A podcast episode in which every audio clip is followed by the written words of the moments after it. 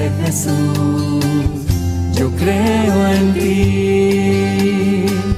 Sagrado corazón de Jesús, yo confío en ti. Hoy quiero levantar mi voz para proclamar tus grandezas, decirle al mundo entero de tu amoroso corazón.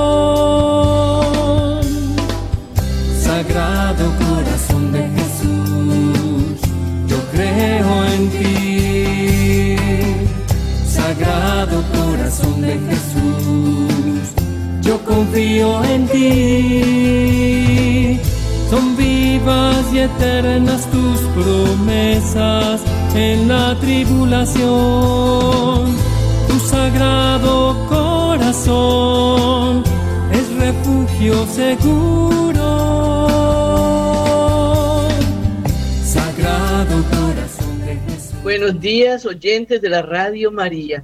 Qué alegría encontrarme de nuevo con ustedes a través de estas ondas sonoras, a través de las ondas de la radio que la, la Virgen María ha tomado para sí, para que nosotros podamos escuchar la voz de su Hijo Jesús. Mis hermanos, un abrazo fraterno inmenso en el corazón santísimo de Jesús. Como cada vez que nos encontramos, los invito a ese espaciecito de oración que ustedes han ya demarcado como propiedad de la oración del corazón de Jesús. Los invito a irnos allí donde nadie nos molesta, dejamos el celular y nos llevamos solamente la radiecito para escuchar y poder meditar. Recordemos que estas enseñanzas del corazón de Jesús las hacemos como si fuera una oración, una oración de Jesús para nuestra vida, para nuestra familia, para nuestro país, para el mundo entero.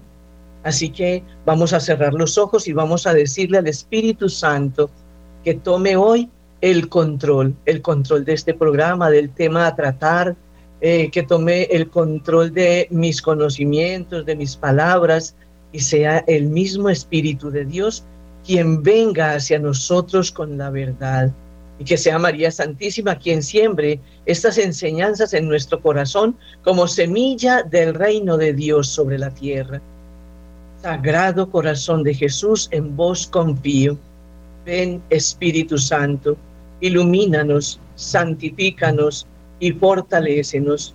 Envíanos desde el cielo un rayo de tu luz penetra profundamente en nosotros para hacer una nueva creación. Amén. Sagrado corazón de Jesús, en vos confío.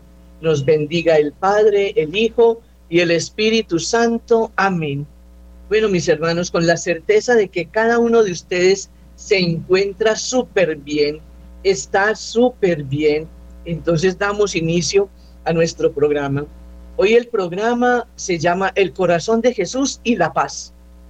¿Por qué hablamos, por qué decidí ponerle este nombre e investigar acerca de la paz que nos trae el corazón de Jesús? Porque hay mucha convulsión en el mundo, mis hermanos, y dentro de ese mundo convulsionado también estamos nosotros, los creyentes. También estamos nosotros los que creemos en el Señor. Y no debiera ser así, porque si el Señor está con nosotros, dice San Pablo, ¿quién contra nosotros? Así que nos centraremos hoy en la paz que nos da el sacratísimo corazón de Jesús. Yo sé que les va a encantar. Encontré dentro de lo que estaba buscando, investigando y leyendo a dos personajes maravillosos. El Papa San Juan Pablo II y don José María Escribá de Balaguer fundador del Opus Dei. Y dice José María Escribá de Balaguer, en esto se concreta la verdadera devoción al corazón de Jesús, en conocer a Dios y conocernos a nosotros mismos, y en mirar a Jesús y acudir a Él como el dueño, como el príncipe de la paz. Yo soy la paz del mundo, dijo Jesús. Y San Juan Pablo II nos recuerda, el corazón de Jesús es nuestra paz. Es en síntesis la suma de todos los bienes que Jesús ha traído a los hombres a la tierra. Por eso es la paz la que marca el comienzo de su misión sobre la tierra. Es la paz la que acompaña el desarrollo de su misión en la tierra. Y es la paz la que se convierte en la corona, en el culmen de su misión sobre la tierra. Él es el príncipe de la paz. Él es el Señor de la paz. En las letanías del Sagrado Corazón de Jesús encontramos esta invocación tan hermosa. Corazón de Jesús, paz y reconciliación nuestra, ruega por nosotros. Esta invocación, al recitarla con fe, hace surgir en nosotros un sentimiento de confianza, un sentimiento de seguridad. Es una sensación maravillosa que se difunde en todo nuestro interior, devolviéndonos la paz que hemos perdido, devolviéndonos la alegría que hemos perdido, haciendo de nosotros, renovando en nosotros esa moción interior del Espíritu de, de Dios. Jesús es de verdad nuestra paz y nuestra máxima reconciliación. Recuerden, hermanos, que si no hay reconciliación, no hay paz. Por eso tenemos tantos conflictos bélicos ahora sobre la tierra que nos ponen como en un jaque mate. Pareciera que los gobernantes de las naciones estuvieran ahora en una mesa jugando ajedrez y poniendo sobre ella todos sus bienes, los alfiles, los caballos, las torres, pero haciendo desgaste y carne de cañón de los peones que somos el pueblo, el pueblo de Dios. El corazón de Jesús acompaña nuestra vida cotidianamente. Y lo vamos, el, Papa San Juan Pablo II lo explica de una manera hermosísima. Cuando Jesús nace, ¿qué es lo que cantan los ángeles del cielo? Gloria a Dios en el cielo y paz en la tierra a los hombres de buena voluntad. La paz es el deseo que brota del corazón de Cristo, porque está conmovido, dolido ante la miseria, el dolor, el sufrimiento del hombre, ante su pecado, ante su ruptura con el Padre. Y es como conmoviéndose de esta miseria humana, del hombre que está enfermo no solo en el cuerpo, sino también en el alma, entonces decide descender a la tierra. ¿A quién enviaré? pregunta el Padre. Y él inmediatamente se interpone entre los hombres y el Padre. Envíame a mí, Padre. Yo llevaré tu paz al mundo entero. Yo llevaré este amor tuyo a todos los que quieran recibirlo. Y aquellos que reciban ese amor, dice Jesús, ellos recibirán el don maravilloso de la paz que soy yo. Yo soy la paz del mundo, dice Jesús. Y esa paz nace de su corazón que puede amar y amar sin límites, mis hermanos pero nosotros ponemos condicionamientos al amor. Cuando no tergiversamos, cuando no cambiamos el verdadero sentido o significado de lo que es la palabra amor. Así que paz es el saludo que da Jesús a los cuando resucita. Paz es el saludo que da Jesús resucitado a sus apóstoles. La paz es uno de los frutos del Espíritu Santo. La paz es la, la salud de los enfermos. La paz es la liberación de los que están cautivos. Recuerden que allá cuando él lee el libro de Isaías, dice, yo, eh, porque me ha ungido y me ha enviado a, sanar a los enfermos, a liberar a los cautivos, a, traer la paz y el año de gracia de nuestro Señor. En Lucas 7:50 encontramos que Jesús le dice a la mujer pecadora, aquella que entra, se arrodilla, con sus lágrimas lava sus pies y con su cabello le seca los pies y luego derrama ese perfume maravilloso que inunda toda la casa. Allí le dice, vete en paz a otra que le dice estas mismas palabras es aquella mujer que atemorizada, llena de miedo, pero con la certeza de que solo Él puede sanarla, es la hemorroísa y lo encontramos en Lucas 8:48, mis hermanos. estudiar este corazón amoroso de Jesús me llena de una emoción interior, pero así fuerte, firme, me, le da aliento nuevo a mi fe, a mi esperanza. ¿Cuántos de nosotros somos ahora hemorroízos? Somos ahora hemorroízas. Somos ahora hombres y mujeres que sangramos. Y no solamente tiene que salir sangre por nuestras venas, sale sangre de nuestro corazón, de nuestra alma. Y el Señor dice, si confías en mí, yo te transmito mi paz y mi paz te sanará. Confía y serás sano. Cree y quedarás libre. Esa paz es un saludo que Jesús ordena a sus discípulos cuando les hace aquel envío de dos en dos. Cuando lleguen a una ciudad y entren en una casa, saluden la paz con vosotros, la paz en esta casa y con todos sus moradores. Si los reciben, la paz se quedará con ellos, pero si los rechazan, la paz volverá a ustedes. Así que mi hermano, mis hermanitos hermosos, lindos, en un corazón que está agitado, angustiado, desconfiado, desanimado, no hay paz, no entra la paz de Cristo. Por más que Él venga, te dé la mano, te abrace y te diga la paz contigo, tu corazón no tiene la apertura para recibir la paz. Por eso, en este tiempo atacamos la fe cristiana y nos sometemos a la angustia. Nos dejamos someter al miedo. Y resulta que nosotros creyentes, devotos del Sagrado Corazón de Jesús, tenemos la fuente maravillosa de la paz. El corazón de Jesús. La paz habita en plenitud en el sacratísimo corazón de Jesús. Jesús es al mismo tiempo nuestra reconciliación y nuestra paz. Porque como consecuencia del pecado se produjo una profunda y misteriosa ruptura. Nadie puede explicar sobre la tierra cómo fue esa ruptura, cómo fue esa desobediencia, qué fue exactamente lo que sucedió allí en el jardín del Edén. Es misteriosa y es profunda, tan profunda que en nuestro tiempo cada criatura que nace continúa naciendo con el pecado de origen, separado de Dios, roto, roto en su filiación divina esa misteriosa ruptura entre Dios, que es el creador, y el hombre y su criatura, es la que nosotros debemos tratar de reconciliar, reconciliar en el sacratísimo corazón de Jesús, porque Él es la reconciliación y la paz.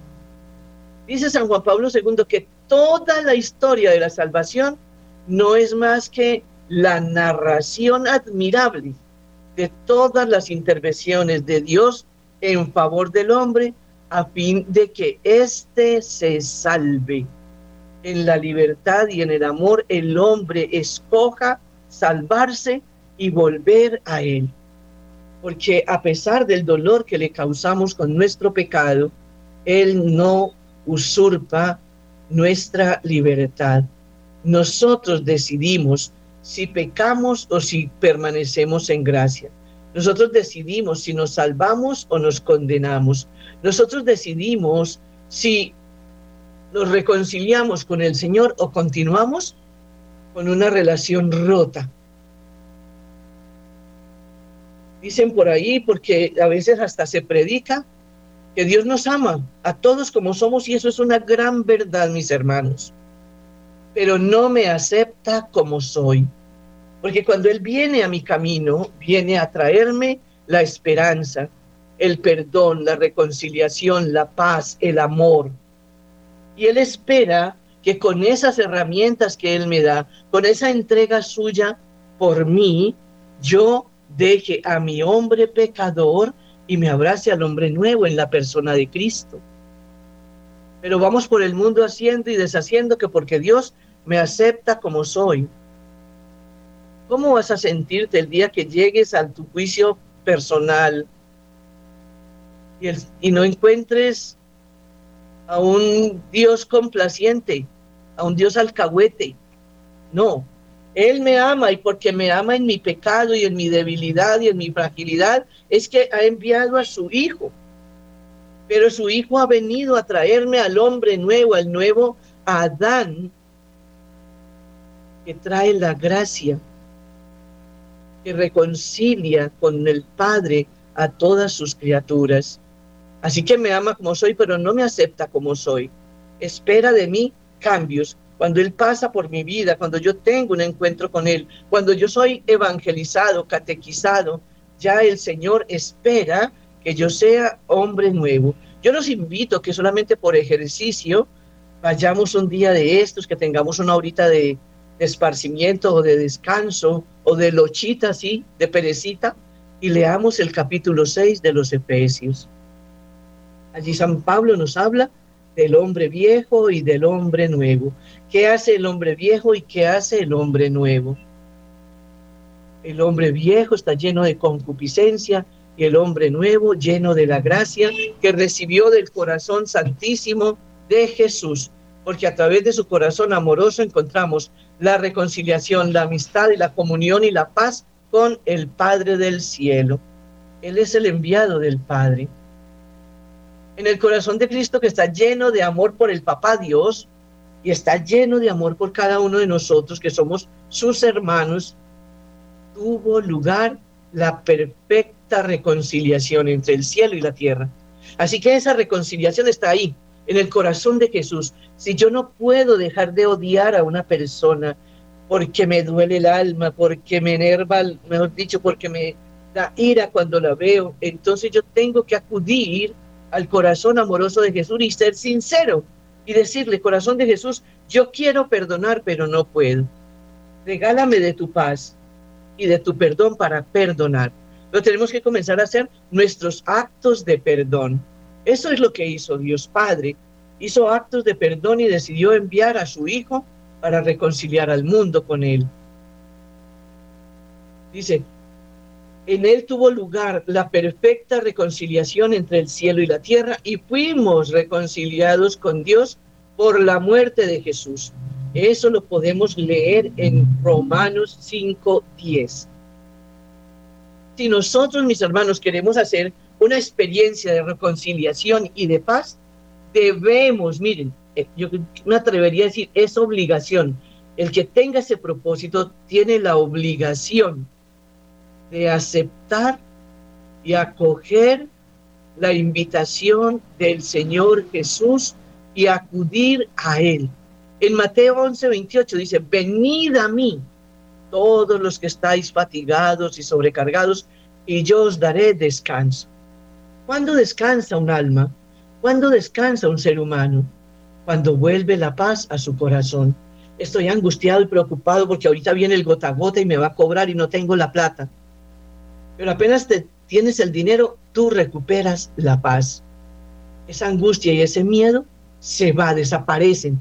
Asimismo, tiene que ser cuando yo me reconcilio con el Padre, cuando yo invoco al corazón de Jesús para que Él venga a mí y se lleve todos mis cansancios, todas mis fatigas, lleve por mí todas mis cargas, perdone todos mis pecados, se lleve mis enfermedades, entonces yo puedo abrazar la paz.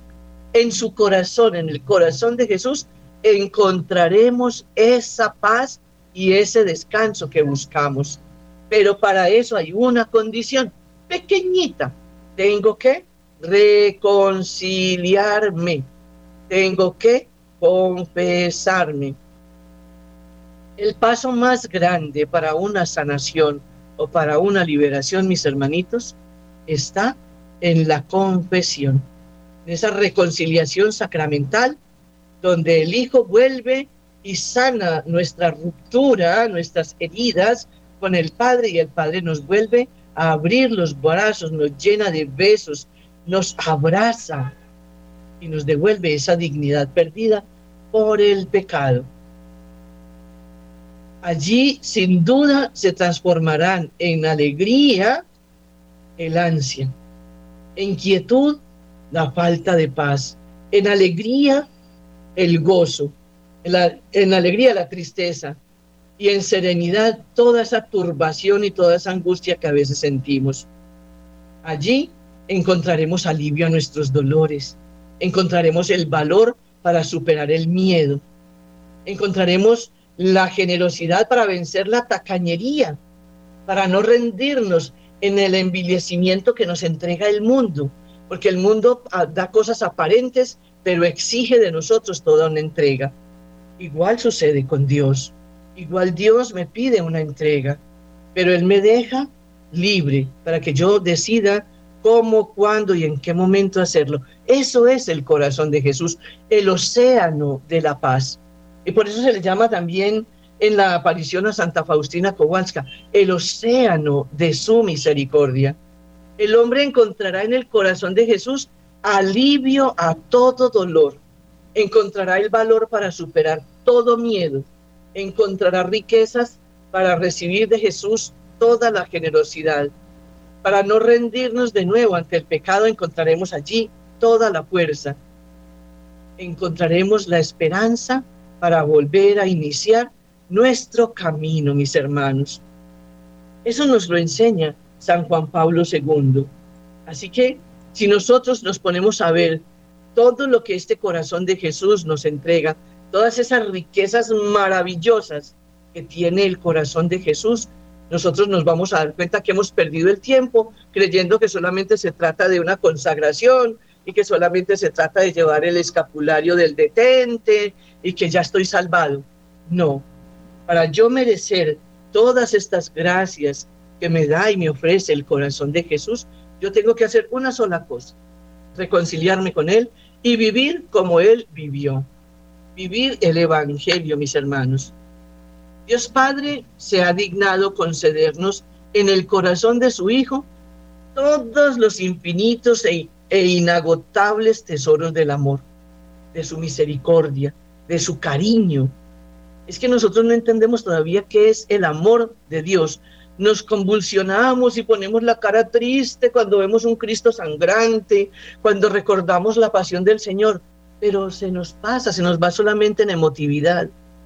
Cuando allí en ese momento de todas esas llagas, de todas esas heridas, de todos esos dolores de Jesús, yo debo sumergirme ahí, porque dice Isaías 53, por sus llagas hemos sido sanados, por su sangre hemos sido liberados. Y todo eso está en el corazón de Jesús. Corazón de Jesús está traspasado. El corazón de Jesús mana agua y sangre para que nosotros tengamos lo que necesitemos. Si queremos descubrir esa evidencia de que Dios nos ama, esa certeza, esa seguridad de que no solo escucha nuestras oraciones, sino que se nos anticipa, va adelante de nosotros, va marcando un camino, va marcando una pauta para que podamos alcanzar la paz tan anhelada. Miren hermanos, la paz no se firma en un escritorio, la paz no se gana con fusiles, la paz se gana haciendo, transformando nuestro corazón, haciéndolo semejante al de Jesús.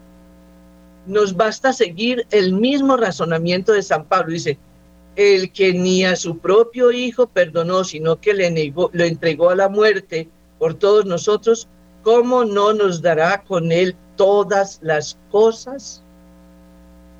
Ese padre que fue capaz de entregar a su hijo por mí, para poderme perdonar a mí, ¿cómo no me va a dar todo lo demás que yo le pido y necesito? Si se lo pido a través de ese hijo que ha entregado su vida entera, que nos ha dejado su corazón. Romanos 8:32. Miren mis hermanitos, la gracia nos renueva desde adentro. Nosotros cuando nos descomponemos y nos enfermamos y nos angustiamos y nos da depresión y nos dan tristezas profundas y nos dan esas angustias que no nos dejan dormir, es porque estamos enfermos. El hombre se enferma de afuera hacia adentro, porque esa enfermedad la trae el pecado, mis hermanos.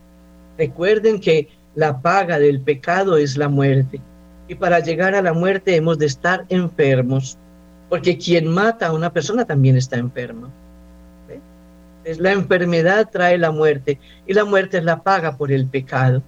Así que si nosotros comenzamos a renunciar a ese pecado, comenzamos a abrazarnos a la gracia, a recordar que hubo alguien que cargó por mí todos mis pecados, a serle agradecido a ese corazón que se donó en perfección para que yo tuviera vida, a unirme, adherirme, así pegarme como una sanguijuela a ese corazón de Jesús de donde emanan todas las gracias que necesito para no morir, para poder vivir, para poder tener salud, poder tener bienestar, poder tener lo que necesito, no más de lo que necesito, lo que requiero.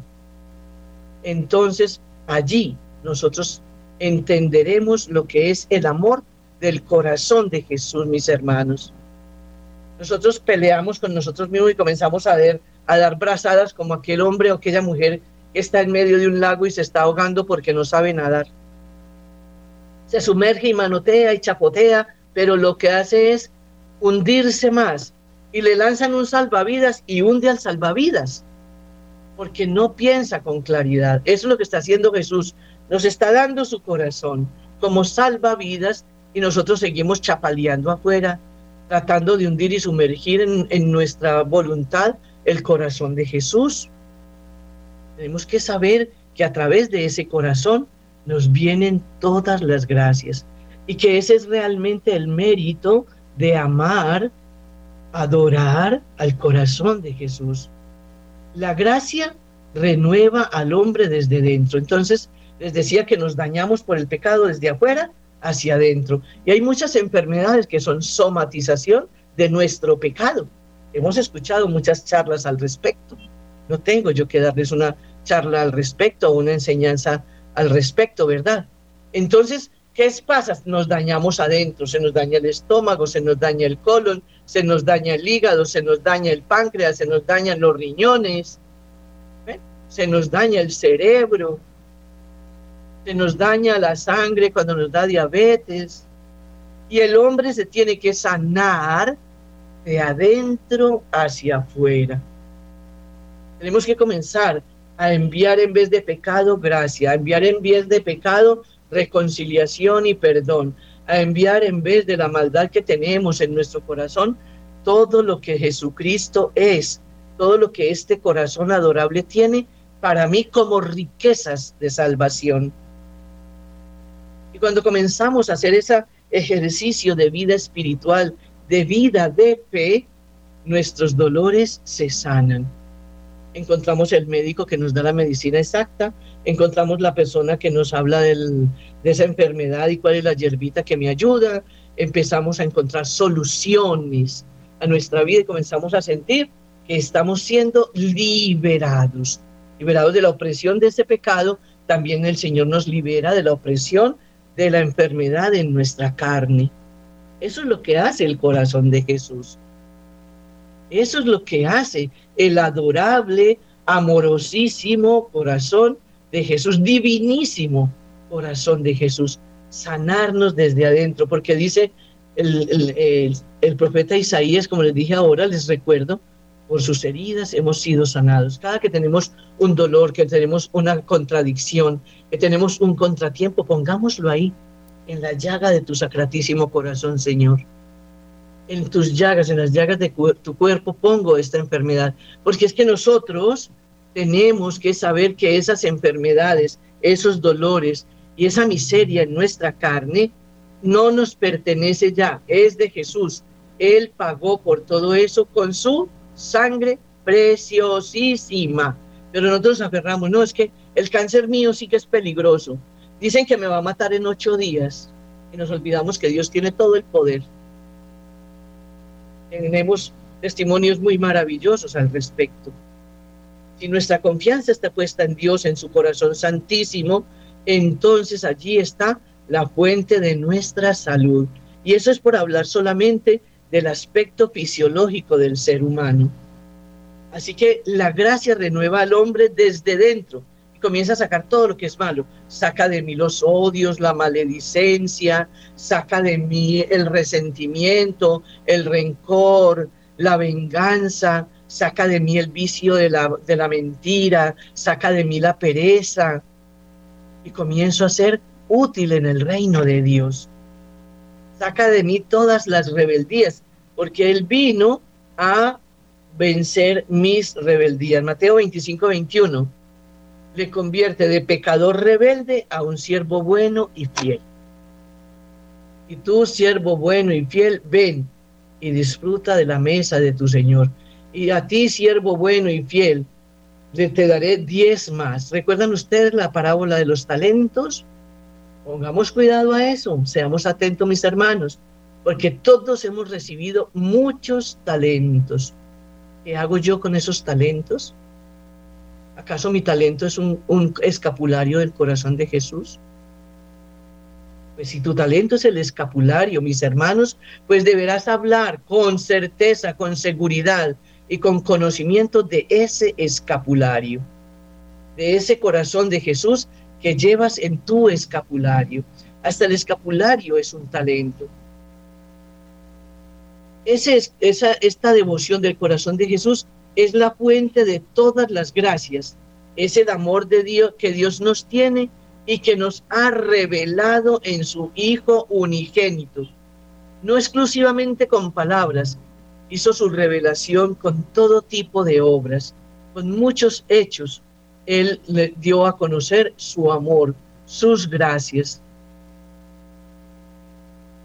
Dice que el amor divino hace que la segunda persona de la Santísima Trinidad, es decir, el Hijo de Dios, Jesús, el Verbo de Dios, esa segunda persona de la Santísima Trinidad, tome nuestra carne, cargue sobre sí, sienta en sí el hambre, el frío, el sueño, el cansancio, el dolor.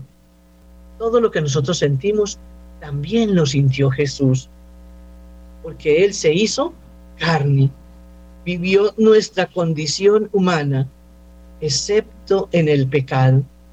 Y dice, y el verbo de Dios se hizo carne por amor. Esto lo encontramos en el prólogo de San Juan, capítulo primero del Evangelio de San Juan. Así que Dios Padre, en su infinita misericordia, nos revela su amor en la encarnación de su Hijo. Cuánto amor no tenemos nosotros como papás por nuestros hijos, mejor dicho, hasta a veces nos metemos en líos gravísimos. A veces escucho uno papás que dicen, mejor dicho que si me toca a mi hijo lo mato. Así, términos de ese calibre, que no son ajenos a nosotros. Pero Dios lo entregó para que nosotros lo matáramos y lo convirtiéramos en la salvación nuestra. Después de esa encarnación, Jesús comienza a andar el Redentor, que es nuestro Señor Jesucristo, comienza a caminar sobre nuestra tierra y camina hasta el sacrificio supremo de la cruz. Va hasta el máximo dolor por amor a nosotros. Y yo pregunto, solamente hago una pregunta así, una interrogante grande. ¿Cómo pago yo ese amor de Jesús? ¿Cómo le he pagado a Jesús el que haya dado su vida para que yo tenga vida? Pero si ahora me dices es que yo no tengo vida, yo vivo pobre, yo aguanto hambre, hey, únete de verdad, con sinceridad al corazón de Jesús y no te va a faltar nada. Te va a proveer todo cuanto necesitas. En la cruz, mis hermanos, se manifiesta un nuevo signo uno, el más grande de todos, yo creo.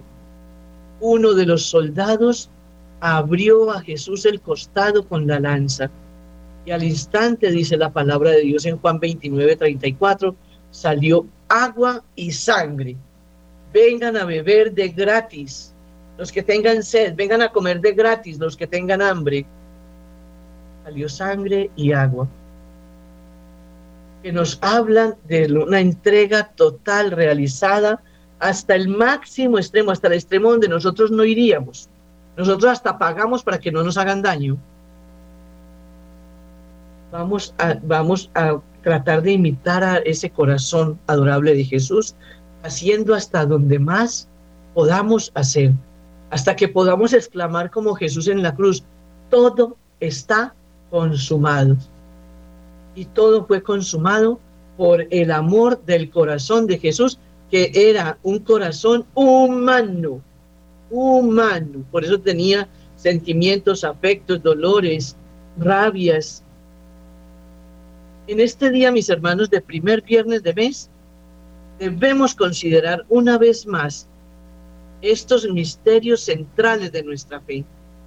Nos, nos maravillamos de cómo las realidades más íntimas, más hondas, las realidades más profundas del ser humano funcionan, ¿cierto? Cómo están activas, cómo esa inteligencia, cómo esa capacidad para trabajar, cómo esa capacidad para hablar, para transmitir.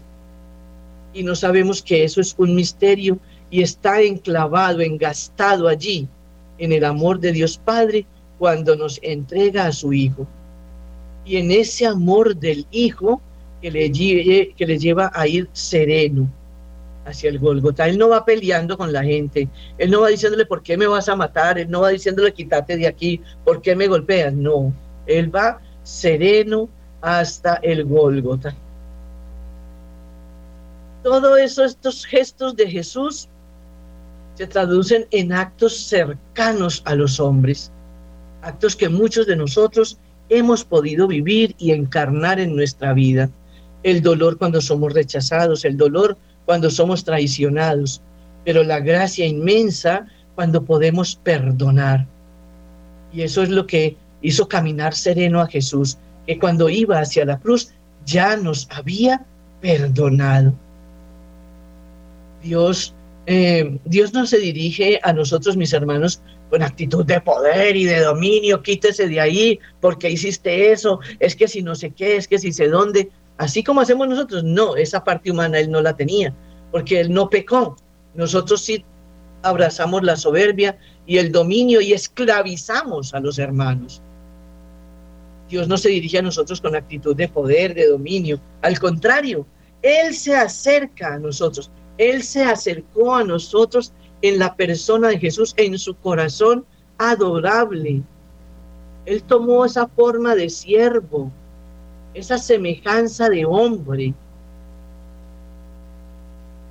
Porque Jesús, igual que lo que ve hacer al Padre, jamás se muestra ni lejano, ni altanero, ni grosero, ni nos reprocha, ni nos señala. Se inclina permanentemente sobre nosotros como lo hizo sobre la adúltera, mis hermanos. Es que ese pasaje es hermosísimo.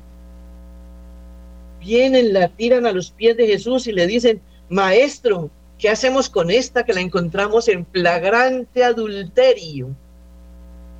La ley de Moisés ordena apedrearla. Jesús los mira, yo me imagino esa compasión con que los mira. Se agacha y comienza a escribir vuelven y preguntan, ¿qué hacemos maestro? Y él les dice, el que esté sin pecado, que tire la primera piedra. Y cuenta la escritura bellamente que uno a uno se fueron yendo, desde los más viejos, primero los más viejos, para que no creamos que es que porque estamos viejitos ya somos buenos. No, no, no, no, no. Tenemos que ir aquí adentro, conocerme a mí mismo, conocer lo que yo soy, quitarme todas mis máscaras de bondad, de religiosidad, de humildad, todas esas máscaras, conocerme a mí mismo como lo que soy. Yo no soy Marlene, yo no soy ah, simplemente Marlene Ruiz. Yo tengo adentro de mí una identidad divina. Dios vive en mí. Pero nosotros le echamos toda la basura que podemos a esa presencia de Dios en nosotros. Jesús jamás se muestra lejano o altanero o justiciero, nunca. ¿Qué hizo con la adúltera cuando ya todos se fueron? Le pregunta, ¿dónde están los que te acusaban? Se han ido, Señor. Y miren esta hermosura que te dice hoy el Señor, inclinándose sobre ti. Yo tampoco te juzgo. Le extiende la mano, levántate, vete y no peques más. Ese es Jesús. Ese es nuestro Padre en Jesús. Ese es el corazón amoroso de Jesús, lleno de perdón, lleno de misericordia, lleno de compasión. Padre, Padre mío, perdónales. Ellos no saben lo que hacen. Aunque en sus años de predicación lo vemos algunas veces disgustado, ¿cierto? ¿Y saben por qué está disgustado así como cuando echó a los mercaderes del templo? Porque le duele, ese corazón siente dolor, le duele nuestra maldad, esa maldad humana, esa desfachatez que tenemos para comulgar y salir a pecar, esa desfachatez humana que tenemos de ir a la Santa Misa, rezar el Santo Rosario, comulgar y salir a blasfemar, a calumniar, a maldecir. A Jesús le duele la maldad humana. Dice a uno de sus instrumentos, de sus videntes, en Medjugorje, dice que el dolor más grande que siente es cuando lo recibimos y antes de que Él entre en nuestro corazón, lo echamos fuera, lo echamos fuera como un escupitajo, porque inmediatamente empezamos a hablar mal de los demás. Pero si nos fijamos un poquito, mis hermanos, podemos darnos cuenta que su enojo, su rabia, en ella descubrimos sentimientos profundos de amor. Hipócritas y fariseos, ¿ustedes qué? sepulcros blanqueados, cuando se enoja y echa los mercaderes del templo. Todo sentimiento, toda acción de, de Jesús nacen del amor de su sacratísimo corazón. Y cada una de estas acciones, mis hermanos de Jesús, son una invitación más, una invitación más para sacarnos de la infidelidad y del pecado. Él a veces nos corrige, él a veces nos reprende. No me van a decir ustedes que algunas veces uno va a la Santa Misa y uno dice, eh, ¿quién le diría a este padrecito que yo la embarré? Porque uno ve, escucha, Dios le está hablando directico, uy, ese, esa humildad era para mí. Entonces Dios me habla y me invita. Mis hermanos, no rechacemos esas invitaciones del Señor.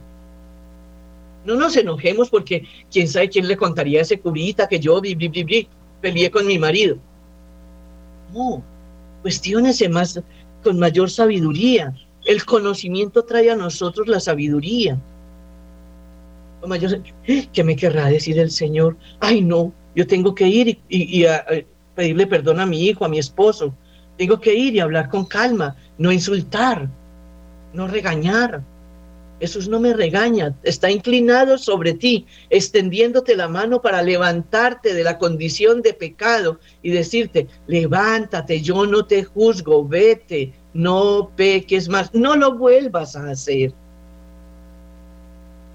Dice el Señor, ¿quiero yo acaso la muerte del pecador y no más bien que se convierta de su pecado, de su mal camino y viva?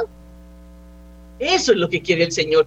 Y por eso a veces nos habla a través de las personas, a veces nos habla a través de una lectura, a veces nos habla, como les decía ahora, a través de una homilía, a través de una reflexión en la hora santa, por ejemplo.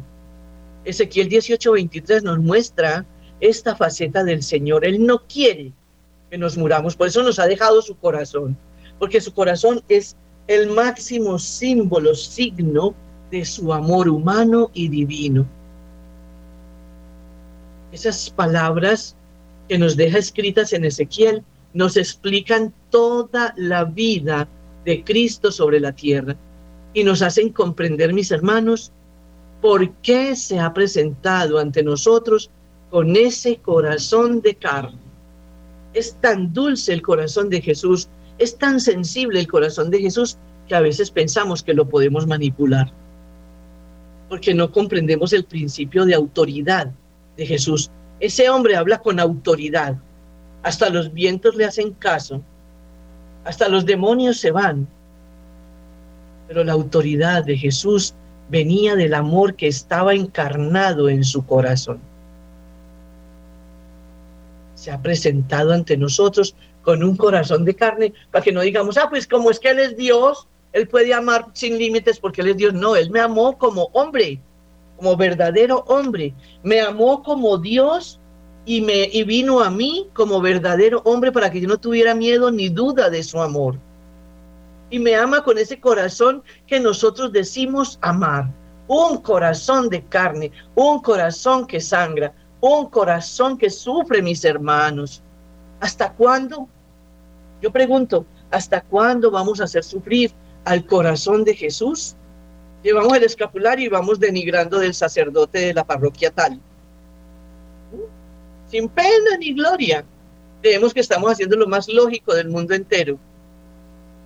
Llevamos la, la medallita de la consagración al Inmaculado Corazón de María y vamos despotricando de la vecina.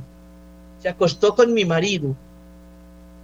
Sin pena ni gloria.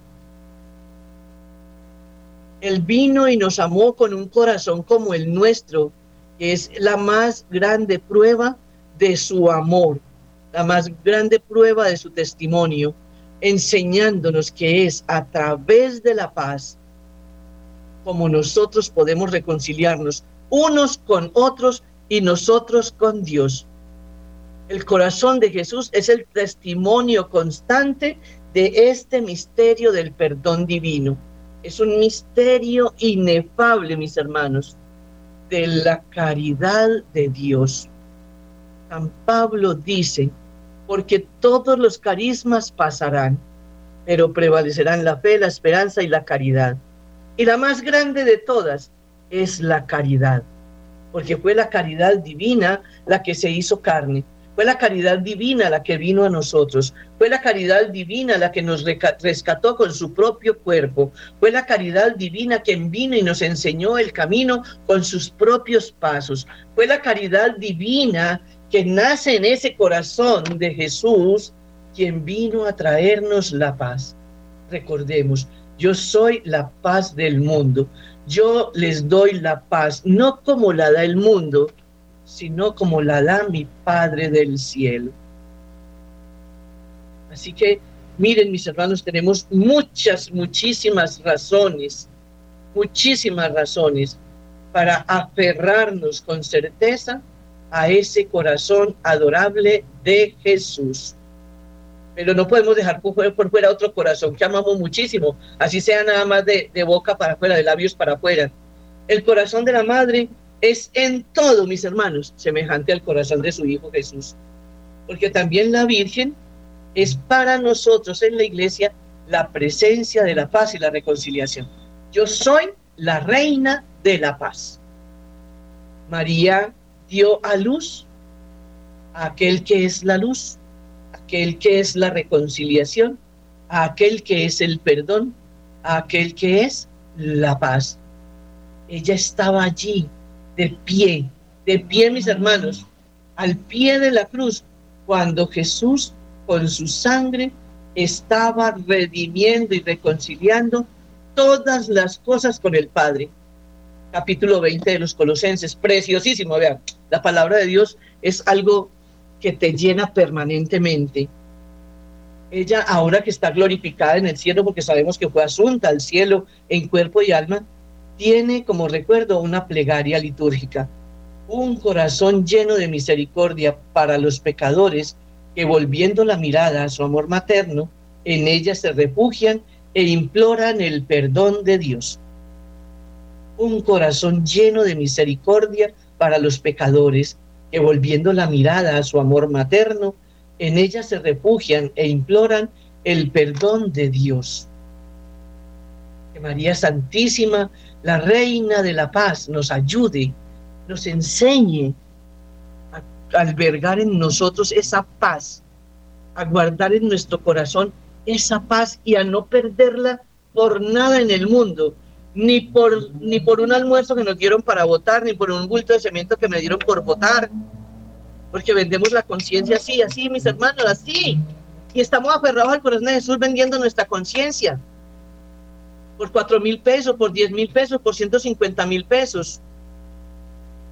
Mis hermanos, no podemos decir que somos creyentes, cristianos y adoradores del corazón de Jesús cuando hacemos estas cosas. Tenemos que ponerle a Jesús como centro de nuestra vida. Él tiene que ser el centro de nuestra vida. Y el que nos va a, la que nos va a ayudar a hacer esta tarea es nuestra Madre Santísima, la Inmaculada Concepción y siempre Virgen, la Madre del Salvador. Mis hermanos, Jesús manso y humilde de corazón, haced mi corazón semejante al vuestro. Jesús, manso y humilde de corazón, haced mi corazón semejante al vuestro. Jesús, manso y humilde de corazón, haced mi corazón semejante al vuestro. Oh Dios, que en el corazón de tu Hijo, herido por nuestros pecados, has depositado infinitos tesoros de, de, tu caridad. Te pedimos que al rendirle el homenaje de nuestro amor, le ofrezcamos una cumplida reparación por todas nuestras culpas, por Jesucristo nuestro Señor. Amén. Amén, mis hermanos. Sea el Señor una bendición para todos ustedes y que se quede conmigo. Les bendigo en el nombre del Padre y del Hijo y del Espíritu Santo. Amén. Hasta la próxima.